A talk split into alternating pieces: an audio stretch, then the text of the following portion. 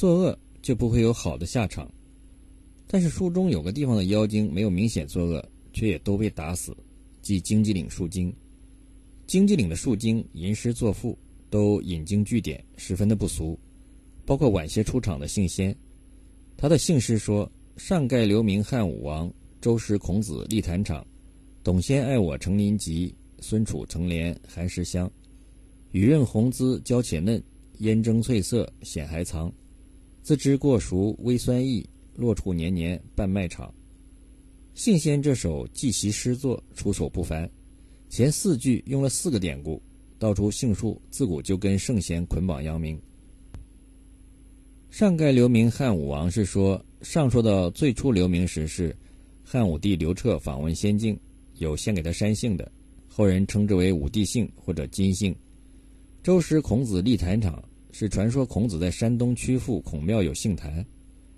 董先爱我成林集是传说三国医学家董奉在庐山看病不收钱，治好的病人给他种几株杏树以成杏林。孙楚成莲寒食香。是说晋朝孙楚在寒食这一天，曾用杏酪祭祀介子推。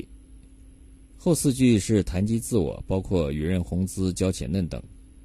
他诗兴大发之后，要唐僧赐教一阙，结果唐僧不敢答应。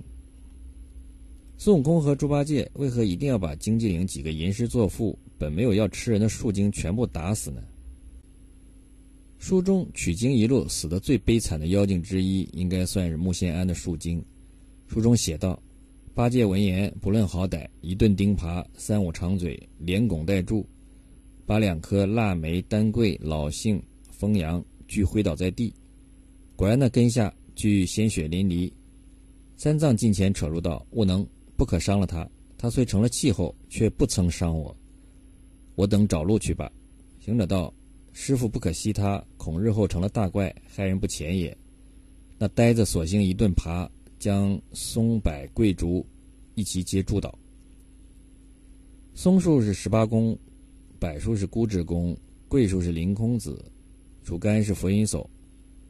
他们与唐僧仅仅是吟诗作赋，而杏树杏仙欲与唐僧结亲而已。最可怜的是没有做任何事的女童丹桂腊梅。最后都被杀死，鲜血淋漓。取经队伍为什么对这些妖精如此残忍呢？原因就只有一个，有阻挠取经的因素。取经是佛门和天庭联合定下的大的工程，一定要成功。为了成功，就不惜一切生命和代价。凡是与其相反的事物和行为，全部要彻底铲除。应该说，取经是一次武力和暴力的大行动，而绝非去求取几部经书而已。最终结果决定什么生命和人性、人情都要放在一边，一切不达目的不罢休。目的是什么？公开的目的就是取得真经，普度众生。而因救助众生苦难，因此要杀人来实现普度众生，来救助众生的生命。